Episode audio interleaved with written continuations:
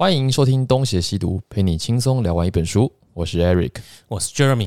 那我们今天要聊的呢是上个星期我们没有讲完的话题，那我们就开始喽。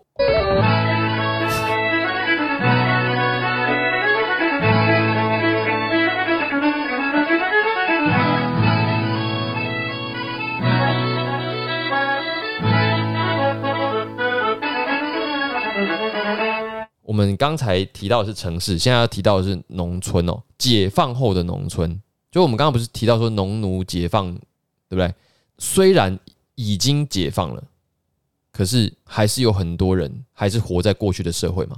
那细部的来讲，在十九世纪末的时候，你这句话用在哪个时代都可以，这样，即使今天也是啊。那样？还是有人活在过去的那个社会啊？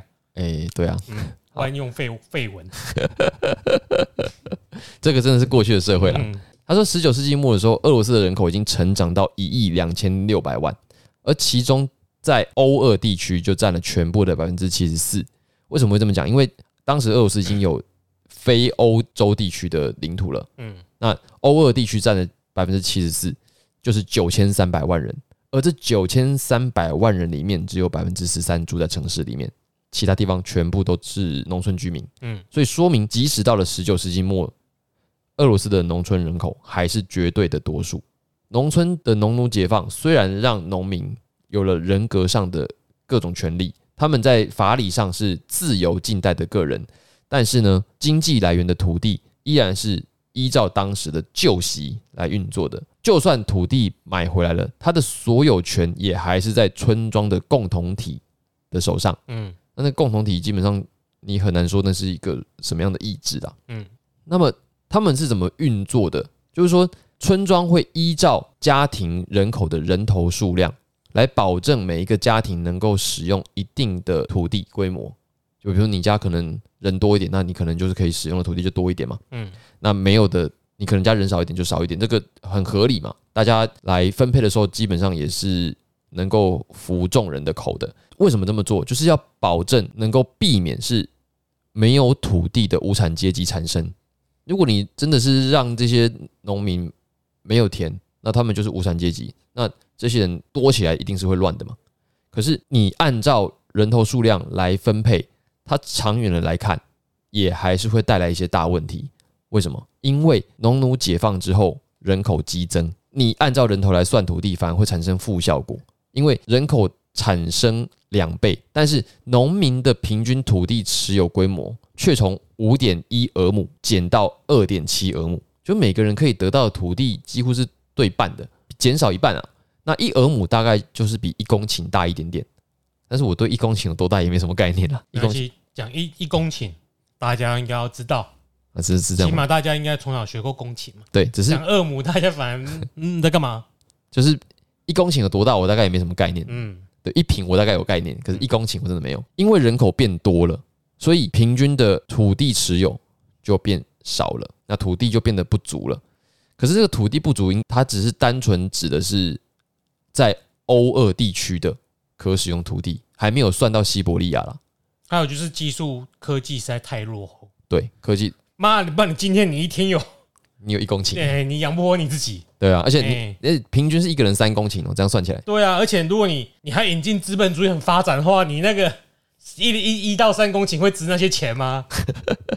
应该是够的，只是因为没有这种技术，没有这种观念，对对，这才是重点。然后你又排斥资本主义，你没办法炒房、炒土地。你真是一个资本家，不是他资本主义养活很多人呢，也是啦，不好吗？是是是，对啊，好，他就是技术不够，所以你没有办法用机械化的设施去。对了，而且他们没有改良的欲望也是正常，因为土地不是他们自己可以控制的。嗯，你的所有权虽然从贵族手中移回到人民手中，但是那也是一个共同体在帮你管。然后大有共同体分配的时候，啊，还不是我自己管的，我当然没有想要去改良它，因为我也不知道我分哪一块，对吧？你既然不想要管，那对经济来讲当然是产生副作用的嘛。哎，他这里其实提到一个很重要的的一个点，就是他跟我们台湾人一样，哎，他有土地分割的习惯。哎，台湾也有吗？没有，我们的遗产在传的时候是不管男的女的都分土地啊。对啊，这就是土地分割的习惯啊。因为那时候流行的资本主义成功的国家，像日本或英国，他们有一个遗产继承的方式，有一个特点就是长子继承制。对，所以资本可以累积。嗯嗯嗯。也就是当你你不是长子以外，你是长子以外的人，就没办法继承这么多土地嘛，你就没资格继承。当你的资本一直不断的累积，代表你的财力跟资本都增加，所以你有多余的资金可以去运用去发展技术。哦。因为发展技术要有资本是很重要的。对。那你也只有在那么大片土地，你才需要想要说。哦，用好一点的科技，我不要再养这么多农奴了。如果我有机器，我有蒸汽机，我就可以少雇佣人。嗯嗯，然后科技就会进步，所以资本主义就开始慢慢成型。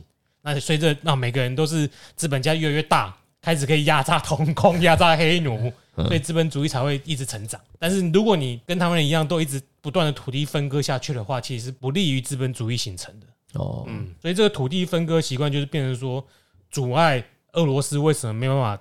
这么快的工业化的原因，比如说，哎，你现在这里英国，你说这一块兰开斯特郡这里要盖个铁路过去，干我找那个长子就好了，我干嘛跟那么多人抢？一样的土地在俄罗斯要跟一村的人协调，对啊，啊，然后听起来很公平嘛，很自由民主啊，嗯，不啊，可是你在英国一开始是啊，我跟这几个贵族瞧好，然后他说 OK，安娜你要让我入股哦，OK，事情成功了，可以盖铁路了，大概交涉时间三个月，对，那你说，哎，民主没有效率吗？哎，不错啊，蛮好的。那如果是跟一村的人交涉，大概过十年，对，你等他们打完，那到儿子意见又不一样了，然后你你可能破产了，对，好，所以因为这样子跟同时代的英国比较，哎，英国那时候经过农业革命，嗯，所以英国的农业革命、农业农业革命正在工业革命，对，英国农业的收成与播种比是十倍，嗯，俄罗斯相对来讲就是五倍而已，就是还是很低的水准，所以这些农民呢，他们就。很常到外地去经营副业或者打工，斜杠仔，斜杠仔啊！因为本来农作物本来就不是随时都在那里长嘛，嗯，你还是会有一些农闲时期啦，所以他们本来就很常到外地去打工。只是农奴解放之后，他们就更常去了。他们最常去的就是圣彼得堡。那圣彼得堡在一八九零年代的时候，就是已经快接近二十世纪嘛，它已经成长为人口超过九十五万的大城市。没有很多啊，其实，在那个时候，哎，对，俄罗斯，哎，你你去过圣彼得堡？那圣彼得堡那个地方看起来，如果塞两百万，还很宽吧？很很宽吗？对啊，所以表示以前是更更宽的，九十五万没有很密啊。你如果待过亚洲城市，你不觉你绝对不会那边觉得那边人口很稠密的啦。嗯，哎啦，好，我没去过，我不晓得。但是我觉得俄罗斯一个很特殊的，就是他可能经过人民公社或者是苏联时期，他们很喜欢住小小的公寓。看俄罗斯那么大一只，嗯，就是他们喜欢住公寓。就是那种集合式住宅，他们像你去美国或加拿大，房子一定超大，都独栋的。对啊，可是你到俄罗斯，土地更大，可是他们却住集合式的公寓，哦，而且里面的格局都很小。啊，那么大只，哦，这可能是一个历史的。我觉得可能就是因为经过苏联时期啦，它要集中管理比较容易。那个年代可能不是这样，我觉得。那这个看来真的要期待一下，等到 普丁要用观光救经济的时候，去圣彼得堡看看。他死掉就观光救经济了吧？普丁如果骂我们，我们应该会红吧？你听得懂吗？啊，不对，我们应该叫医生来雇我们才对。他不玩这一招的。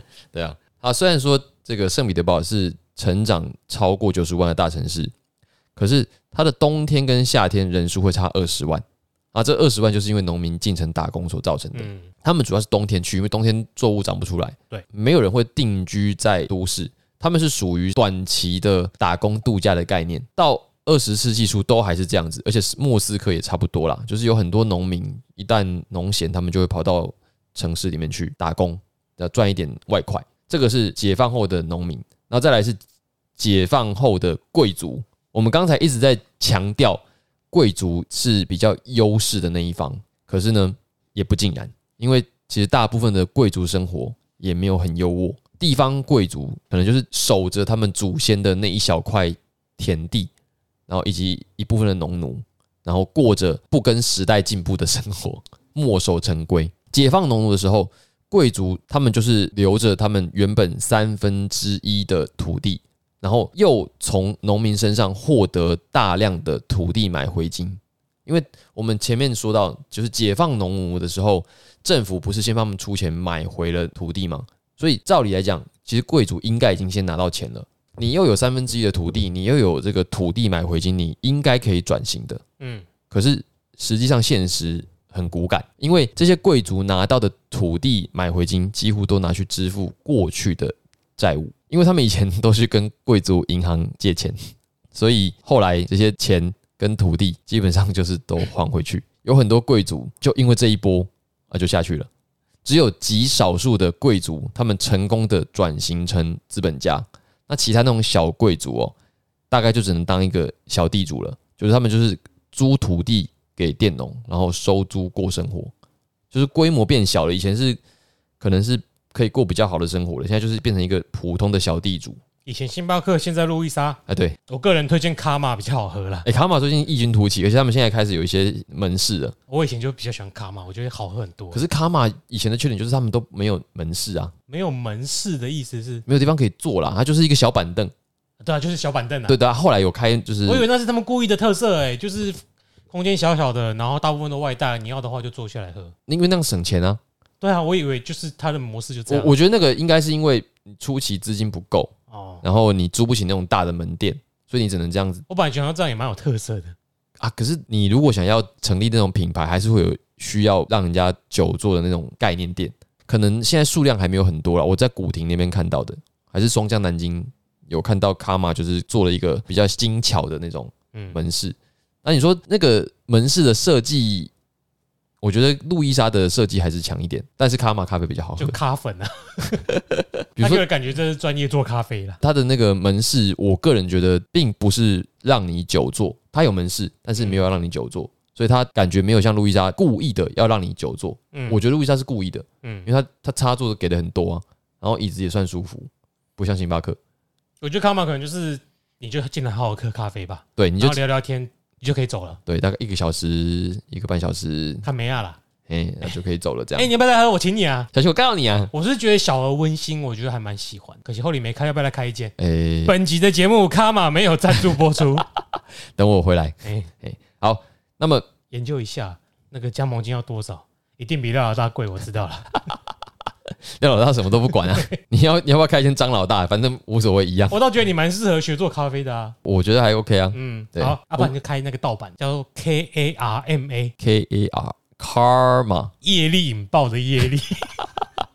好，我们刚才不是讲到有些小贵族嘛？嗯，那最具代表性的就是在俄罗斯中部有一个黑土地区哦，大概是在伏尔加河的中游有一个雇佣制的农业，因为附近地区的农民农地不足。他们就自己带着自己的马匹跟农具，然后去跟地主租土地来耕种。这跟过去就比较没有区别，因为这些农民他们是自备。工具，然后把收成的东西分成三份，两份给地主，一份留自己留着。这种算是租土地的雇佣制的农业，这些就是小地主们赖以生存的生存之道啦。真的可以转型当资本家的，可能在这些贵族里面也是很少。做生意就是要头脑的，要有头脑。而再来是你本身你原本的债务不能太多，然后你本身的底要够多啦。啊，你有经商头脑，你也不会那么多债务啊。也不一定啊，有些有些可能是因为以前祖先祖宗在啊。对啊，身上流着经商的血意啊，这个行李架拍生了。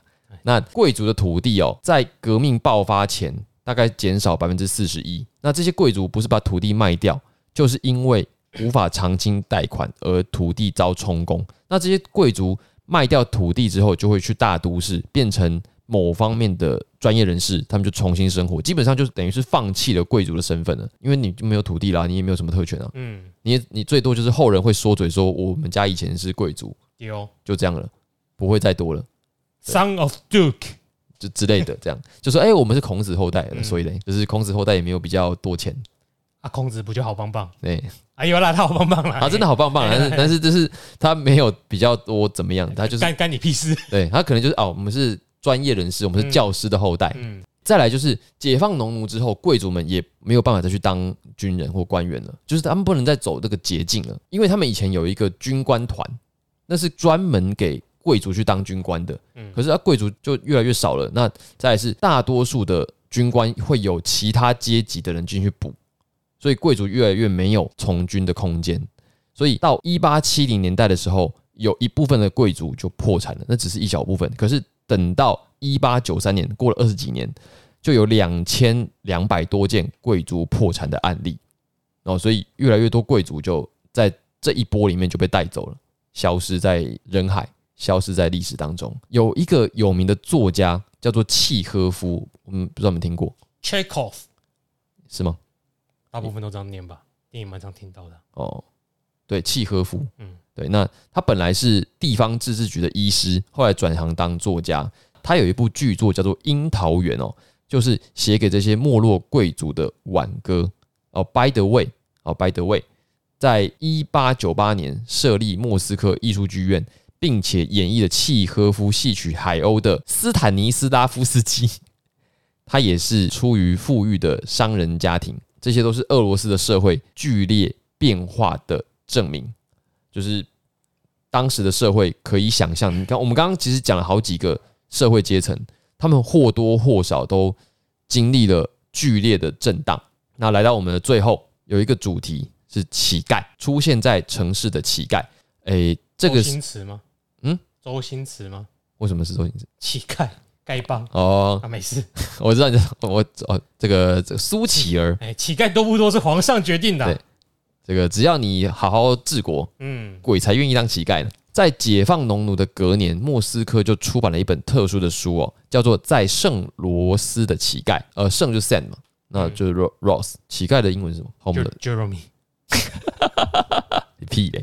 你是这个资产阶级。查一下。在圣罗斯的乞丐的作者叫做普雷什科夫哦，他的作品就在描写说，都市乞丐的现象是谁都清楚，但是谁都不肯关心的。而且呢，他也在讨论为什么俄罗斯会有乞丐 Beggar，（beggar）。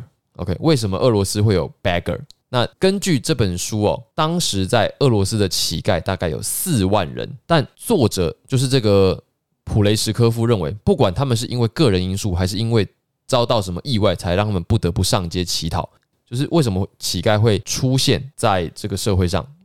那他说，这个跟基督教教义跟赎罪式的思考模式是有关系的。嗯，就是社会大众认为施舍一点小钱就是一种赎罪行为哦。我平常可能做一些坏事，或者是我的心中的一些原罪，我的一些罪恶感，可以透过施舍得到满足。以为这样就平衡了啦。对，这样就平衡了。嗯，可是作者认为这就是赎罪行为当中最形式化的一环，也是最伪善的表现。就是这本在圣罗斯的乞丐出版两千本哦，瞬间就卖完，所以大家就开始，就是当时的俄罗斯社会就开始讨论乞丐与伪善，因为你你如果没有这个心态，你基本上养不起四万个乞丐嘛，嗯，就是一定是有市场才会有需求。就是如果今天大家都口小，都不想要施舍这个小钱，有种你到苗栗当乞丐啊！你在说是要怎么？有种你到苗栗当乞丐啊！比如，哎，台中北部其实也是啊，我们这里就是啊，哎，我们这边也大中，你不要在那边。我的意思就是哦，你要去店家乞讨哦，讲个啊不，你来就不会米啦，我生你较俗的啦，哎，讲个拜你还要啦，再拿一点给他。对，所以就是表示说，大家普遍有这一种赎罪思考啦，嗯所以才会有提供这个市场让大家去乞讨。那因为人们的伪善而导致了乞丐的激增，这就不就是一个命题吗？当时乞丐的真正的状况是怎么样子？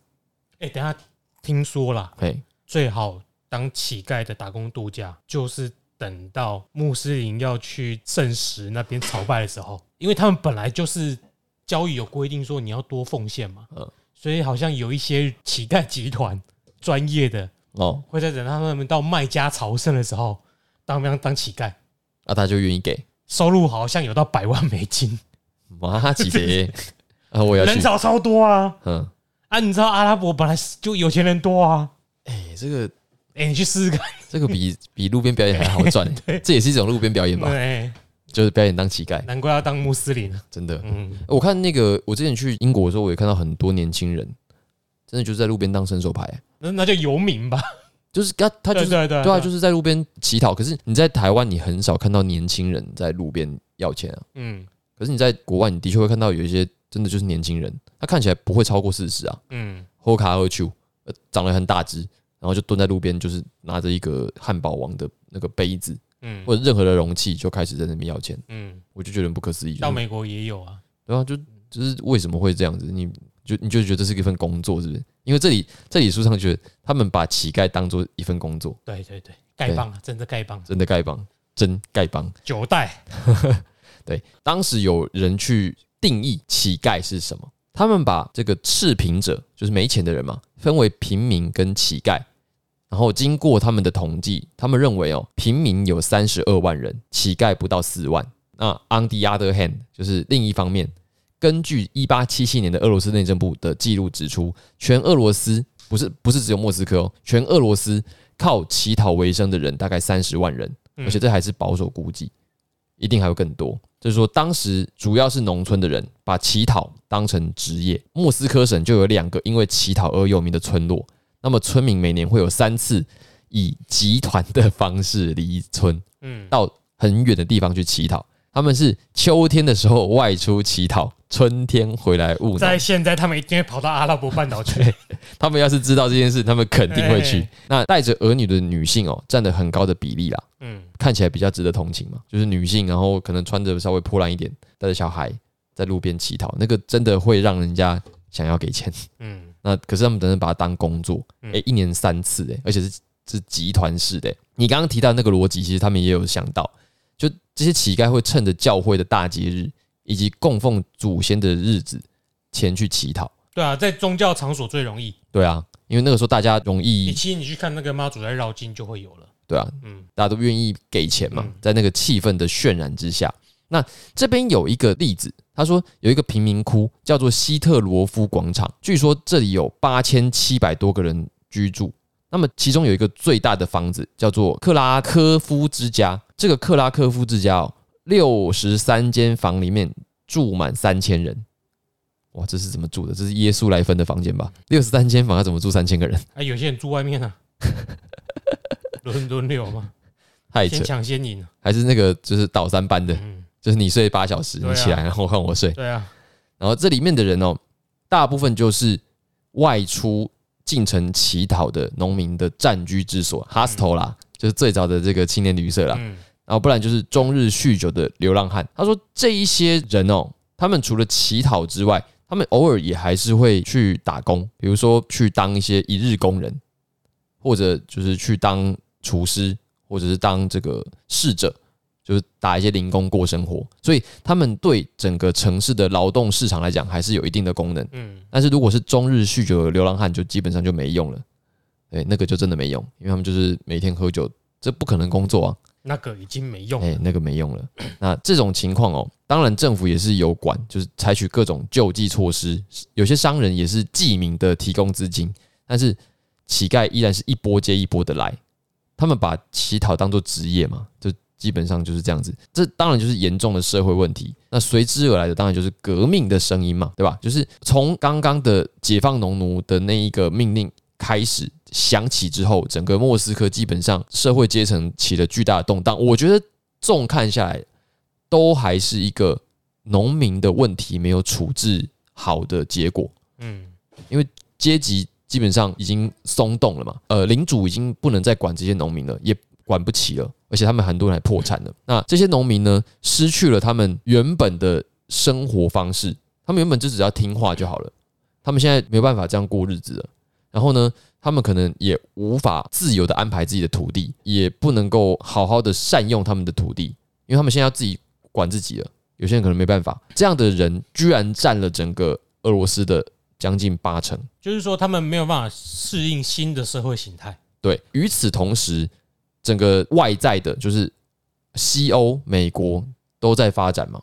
那存在于俄罗斯的这些少数的学生，虽然少数，但是也是一定的量。他们接收到了外在的资讯，那他们在那样的环境里面，他们当然也有各种各样的思维实验跟思维冲击。他们想要在这个国家呃实施，想要改革，那必然就会造成一些过激的行为，比如说我们前面讲的暗杀沙皇。或者是社会试验去农村的这种行为，那这些都会造成整个社会的动荡，有就是这些学生搞的嘛？我觉得数量大概就是一两万左右了，那影响力也是很大。再来就是整个世界的思潮已经转往了君主立宪的那个方向去走了，种种的变化，显然俄罗斯是没有办法接住这个球的，因为这样看起来很多东西是失控的，没有办法控制啊，对吧？就算想要管。你也很难管得住，更不要说后面还有一些更大的事件，因为到目前为止都还只是内政的问题以及世界上思潮的问题。接下来会离日俄战争越来越近，会离第一次世界大战越来越近。那这又是更难接住的球，所以到后来基本上俄罗斯会变成我们现在所看到那个样子，都是有前面的这些的呃累积所造成的。我想稍微提一下，就是说像这个乞丐的状况啊，我我看了这本书，我会觉得好像在看欧洲其他国家或美国也都有这种例子，就是总是会有这种在无法适应社会的变化或产业转型，总是有一些牺牲者。嗯，因为就好像我们之前在国道收费员嘛，对，他就是没有新的工作他可以做了。嗯。这并不是说啊，新的产业提供了多少劳动力，你旧的产业可以直接换过去，对，不是说那一些人就可以马上无痛无缝接轨的过去，他可能一辈子都没有办法去填补那新的工作职缺嘛。那我觉得这个是类似的情况啊，就是说你这个国家到底要去怎么应付，或者是说怎么妥善的处理好这些社会底层的问题，嗯，不然我觉得即使到现在，你像以台北市来说好了，哎，你应该知道万华就是有这个问题。对啊，那你会说国家没有钱养得起他们吗？嗯你会发现一直都有公家的力量、民间的力量去介入，想要让这些游民问题获得解决。你会发现好像真的，你好像必须要知道他到底为什么要在那边的动机。哎，你只是给他钱，他就会变成说跟这里的莫斯科情况一样，就是哦，你给我钱很好啊，我本来就是来要钱的。哦，有一本书叫《无家者》，我之前有在那个就是 Instagram 有分享过，嗯然后他其实就有举例，就是说这一些游民，他们到底为什么会变成游民？对，对，其实原因真的百百种啦。但是有一个大类型，就是在台湾经济起飞的那个阶段的失败者，嗯，就是他们可能要么产业转型、社会结构改变的，对他们曾经赚到大钱，嗯然后后来因为产业转型、形态改变，纷纷破产，然后又拉不下脸嗯，回家，或者拉不下脸去求人，干嘛干嘛的，他们索性就在外面了。就我想说，原因很多种，对。不是所有人都可以套用一个原因，对啊，也不是你去外面冬天给他喷水车他就会离开。嗯，我反而到现在已经觉得说，社会不管进化到怎样，就是我一群类似的一部分的人，就是牺牲者啊，有一种叫牺牲者，但有一部分我觉得他就是财富自由，嗯、就是接受了这种模式，有的人财富自由是我一亿美金，对有人是我一百亿美金，有人财富自由是我每天有得吃不会饿死就好了。心理上的财富自由。对，就是每个人的财富自由程度不一样。嗯嗯嗯，那也有是你刚刚讲的那一种，也有可能是真的没办法，就只好到那边。对，但我相信真的有有想要摆脱这情况的人，如果你是真心的啦，嗯嗯你可能会去打个零工或什么的，你也不会想一直在那边嘛。那一种我觉得会有新陈代谢，他可能会去那边住个几个礼拜，他可能你之后再也不会在这个串题见到他了。嗯，有些会啊，他那个刚刚讲那个吴家者，他就讲说，里面有一些人是有工作的，嗯，那有一些也会经过辅导之后租到房子。对，我觉得国家唯一能够解决是说，哦，万一有这些人他想要走掉，他最后又回来了。嗯明明就知道他是有想要离开现在的生活模式，可是他却又回来了。这个就是政府应该要去想办法解决的问题，我那个解决起来真的很很难。可是我觉得，你不管给他什么，他都想要在那里的，那个才难解决吧？对了，因为他已经自由啦。对啊，我觉得现在看他们的那个书啊，嗯，在讲的时候，就是说你无法完全的阻止啊。他们现在有一个职位是由曾经的街友嗯，来担任的，就是负责照顾这些人。你来了，那我们也不要把你当成是异类，嗯，就是当成是一个，哎、你可能发生了什么故事，然后他，因为他也是过来人，所以他就会去接近这些人，然后给他们一些必要的帮助。如果你是非自愿的，那么我们想办法带你，让你有办法提供一个机会，对，让你回到一个你认为的正轨。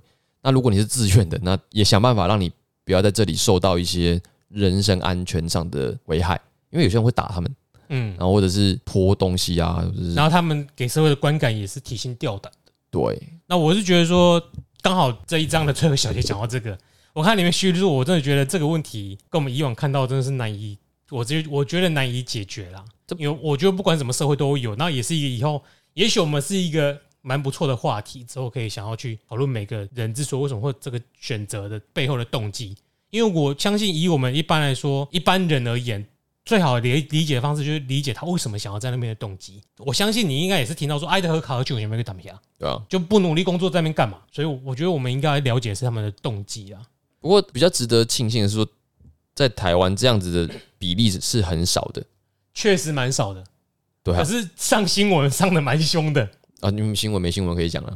应该说不是新闻才会拿来当新闻，真的该当新闻都不理他。对啊，嘿，这比例真的是算起来是不多的。嗯，那我们在十九世纪的俄罗斯看到的那个就是一个可怕的比例，因为你就想，就是突然之间哦，九成的人要过新生活、欸，嗯，那个你比如说我们刚刚讲的万华那个，你说那个占台湾人口的百分之几，可能零点一都没有，嗯，可是一下子整个国家九成的人突然有一个新生活要过，那个认同感，然后他他要怎么处理他的经济问题，嗯，突然都乱套，那一定各种不适应，这个整个国家都不适应，沙皇也不适应，每个人都不适应，那势必就会产生我们刚才提到的种种乱象，连贵族都变成平民，然后农民要变成什么什么，一切的转型都变得太不固定了，才会有人变成哎这样子的一种乞丐。嗯，对，那我觉得这个数量多到我觉得哇，那这个的确是你能想象哪一天如果这个台中市区一大堆乞丐，而且历史又不够悠久。